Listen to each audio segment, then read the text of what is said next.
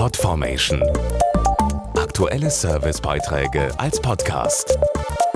Regelmäßige Infos und Tipps aus den Bereichen Computer und Technik.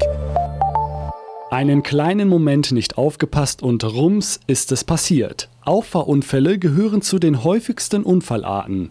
Jeder kann da wahrscheinlich eine Geschichte zu erzählen. Gegensteuern sollen sogenannte Notbremsassistenzsysteme, die automatisch bremsen, wenn ein Hindernis auftaucht und der Fahrer gar nicht oder zu spät reagiert. Jetzt hat der ADAC zum ersten Mal die Systeme sechs namhafter Autohersteller getestet. Dabei waren Volvo, Mercedes, Audi, VW, BMW und die japanische Firma Infinity. Wir wollten wissen, wie diese Notbremsassistenten eben funktionieren ob sie das, was sie versprechen, auch wirklich einhalten. Sagt ADAC-Pressesprecherin Jacqueline Grünewald und erklärt, wie getestet wurde. Wir haben unterschiedliche Gefahrensituationen dargestellt. Zum Beispiel, ein Fahrzeug fährt vor mir, ich rolle unter Umständen drauf. Oder eben zum Beispiel auch ein stehendes Objekt.